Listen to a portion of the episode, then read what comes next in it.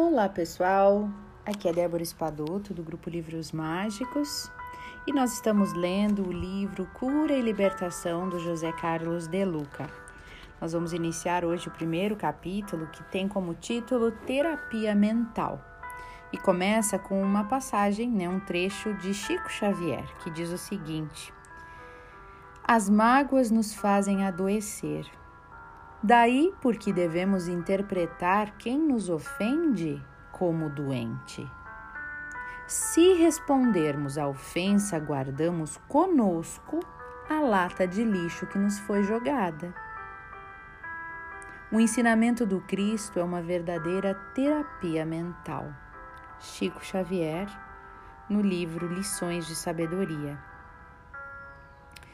Na visão de Chico Xavier, a mágoa poderia ser equiparada a uma doença transmitida pela bactéria da ofensa e que se desenvolve em nosso organismo quando não a combatemos com o antídoto do perdão. Quando seguramos a ofensa em nosso mundo interior, quando ficamos ruminando na mente as palavras que nos machucaram e muitas vezes até partimos para o revide, mergulhamos numa lata de lixo energético, com todas as consequências negativas que tal conduta implica, sendo a principal delas a erupção de muitas enfermidades. Não podemos controlar o que os outros dizem ao nosso respeito, tampouco as atitudes que têm para conosco, mas temos o controle e a responsabilidade sobre a maneira de como iremos reagir a tudo isso. A mágoa não é a única possibilidade que se tem diante da ofensa. Usando uma linguagem figurada, Jesus propõe que, se alguém bater na nossa face, possamos também oferecer a outra. E quando Jesus pede para fazermos assim, na verdade, ele está nos ensinando a não agir da mesma forma que o agressor, não revidando a ofensa, não devolvendo a agressão. Jesus está mostrando que temos outra opção além do revide. E se desenvolvermos a ofensa, estaremos nos nivelando a quem nos agrediu. E assim ficaremos com a lata de lixo que nos foi jogada. A agressividade é um mal que faz mal a quem pratica. Revidar o mal com o bem é a melhor defesa para a nossa paz. E muitas vezes os nossos problemas decorrem do excesso de lixo emocional que temos guardado ao longo da nossa vida. Precisamos fazer uma grande faxina na nossa mente e jogar fora todos os detritos acumulados em forma de mágoas e de culpas.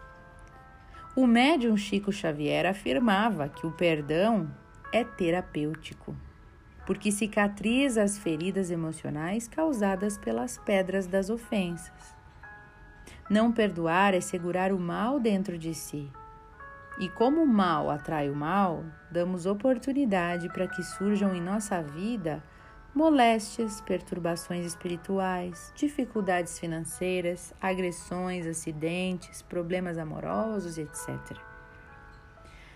Não perdoar é assumir para si mesmo a lei da vingança, com o consequente retorno a nós mesmos de todo o mal que houver saído dos nossos pensamentos, das nossas palavras e das nossas atitudes. Vamos nos lembrar de que seremos julgados pela mesma lei que julgamos os outros, conforme ensinou Jesus. Não perdoar é condenar-se. Perdoar é obter a absolvição para si mesmo. Perdoar é abrir mão da mágoa, é deixar de ser vítima. Perdoar é não permitir que a nossa vida seja controlada pelos outros. Perdoar é reconhecer que a pessoa que nos ofendeu também está magoada e doente. Perdoar é abrigar-se num poderoso esconderijo contra a maldade alheia. Perdoar é trazer saúde para o corpo e paz para o espírito. Perdoar é tirar todos os nós que amarram a nossa vida. Perdoar é um presente que se oferece primeiramente a si mesmo. É um banho gostoso que tomamos quando nos sentimos sujos. É deitar numa cama macia e confortável depois de anos dormindo no chão. Perdoar é o caminho mais seguro para quem deseja voltar a ser feliz. Quem deseja cura e libertação para sua vida precisa fazer do perdão uma prática diária e permanente. Comece esse trabalho agora mesmo, tão logo termine este capítulo.